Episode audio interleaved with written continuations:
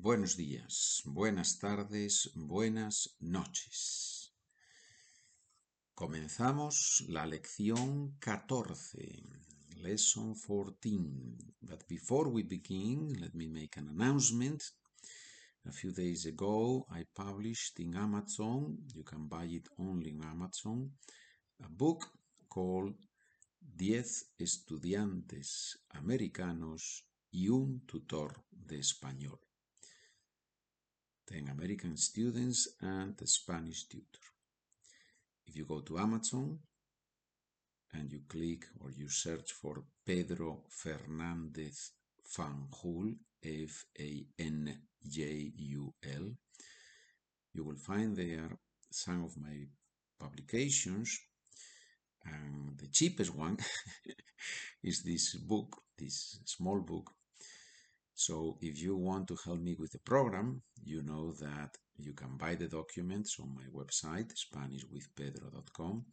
And then you can also buy this small book on Amazon and write there, write there a, a very positive review. That would be extremely helpful to spread the word, to make people aware of these podcasts that I am producing, the books and everything. Thank you if you can do that for me. Now, lección 14, página 91. ¿Qué página? 91. Muy bien. Verbos reflexivos. Me levanto, te levantas, se levanta, nos levantamos, os levantáis, se levantan.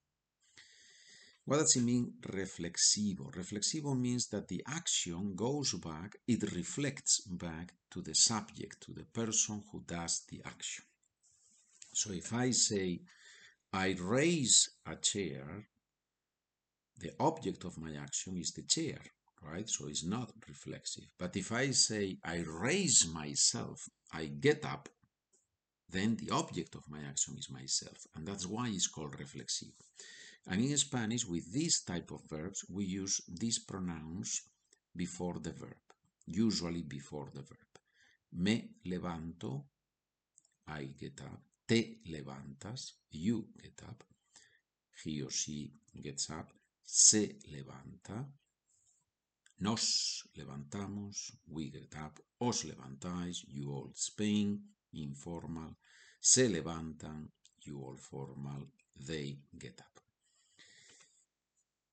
You have here on the document, on the first page of the document of this chapter, of this lesson, page 91, you have here some other examples. He washes the baby. Él lava al niño. But he washes himself. Él se lava. Right? So there's the difference between doing something to somebody else or doing something to yourself. That's the theory behind these reflexive verbs. Good. Let's go to page 92, where you have, again, the verb levantarse. We don't need that. We already did that. And then you have other reflexive verbs that I wrote there. You see, for example, the first one, the verb acostarse. Me acuesto, te acuestas, se acuesta, nos acostamos, os acostáis, se acuestan, to go to bed. Read along with me. One of the one of the benefits of having the podcast and the documents is that you can read along with me. And in that way, you improve your pronunciation and you improve your listening skills too. Other reflexive verbs, I'm going to read them in Spanish. Please read along with me. Sentarse, lavarse, afeitarse, ducharse, casarse, dormirse, peinarse, maquillarse, aburrirse, cansarse. there are many, yeah? but these are some of the most important ones. You have the meaning in English next to the words in Spanish in your document. And now, if you already know the reflexive verbs, I would suggest that you take away, you put away the document uh, the first time and you listen the sentence to the sentences and you try to translate the sentences. And then the second or the third time you can check with the document, right? English Spanish. At what time or what time do you get up every day?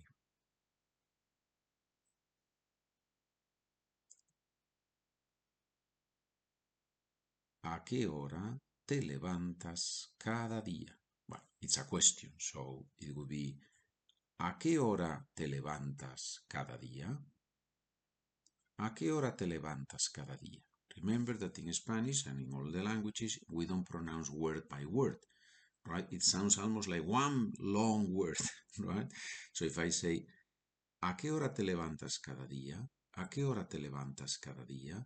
It sounds almost as if it, as if it were only one word, right?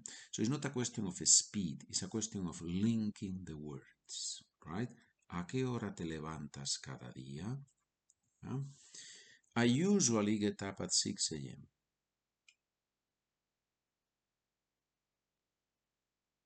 Normalmente me levanto a las 6 de la mañana. Normalmente me levanto a las 6 de la mañana. Somebody asked me the other day, one of my students, one of the online students, he asked, Can I say usualmente? Yes, you can say usualmente, but most of the native speakers will not say usualmente. They would say normalmente. Only the speakers who speak a mixture of Spanish and English, those would say usualmente because of the influence of the usually, right? But if you go to Ecuador or to Spain or to Argentina, people people will use normalmente. Yeah? But it's not a it's not a problem if you say usualmente it's still correct. What time do you go to bed?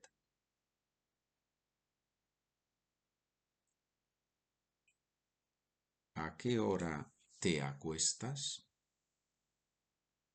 ¿A qué hora te acuestas? I usually go to bed at 11 p.m.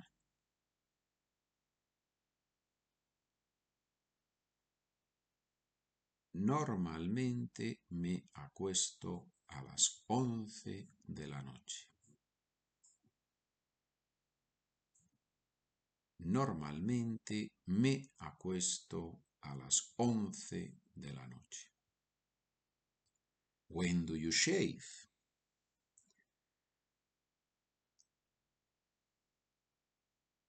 ¿Cuándo te afeitas? ¿Cuándo te afeitas? Yeah, so we have to combine the reflexive pronoun and the ending. That's why it makes it difficult, right? Because cuando te afeitas, the subject of the sentence is tú. So I can also ask, ¿cuándo te afeitas tú? I put in questions, we usually put the subject after the verb, right? So I could say, ¿cuándo te afeitas tú? But it's very emphatic. I would do that only when I am asking, for example, three different people, no? And I say, when, ¿cuándo te afeitas? And then the next one, ¿y tú cuándo te afeitas tú? And you, when do you shave yourself, right? Because I want to specify to make it clear that I am speaking to the second person. But usually, ¿cuándo te afeitas? When do you shave, right? Let's finish with the last sentence on la página 92, page 92. Oh, I shave once a week on Sundays. Don't ask me why I wrote O in the document in English. I don't know. I don't know.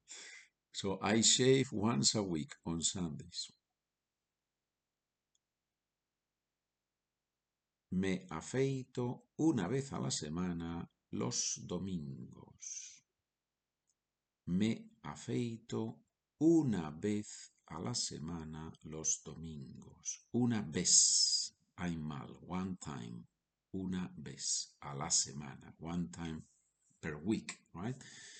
Una vez a la semana. And then on Sundays, los domingos. Remember that in Spanish we don't say en domingos. That's not right in Spanish. We say los domingos on Sundays. And when it's only one day, on Sunday, we say el domingo, right? From Monday to Friday, lunes, martes, miércoles, jueves, viernes, these five days of the week end in S, always. Singular and plural is the same word. El lunes, on Monday, los lunes, Mondays. But sábado and domingo accept the end at the end, right? Accept, I'm sorry, accept the S at the end. Sábado, Saturday. Sábados, Saturdays, right? So if we say on Tuesday, el martes. On Tuesdays, los martes. But on Saturday, el sábado. On Saturdays, los sábados.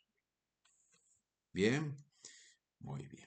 We finish here. Terminamos en la página 92. We have done exactly to the end of 92. Questions and answers, Spanish with Pedro at gmail.com. Gracias por escuchar. Continuamos aprendiendo español.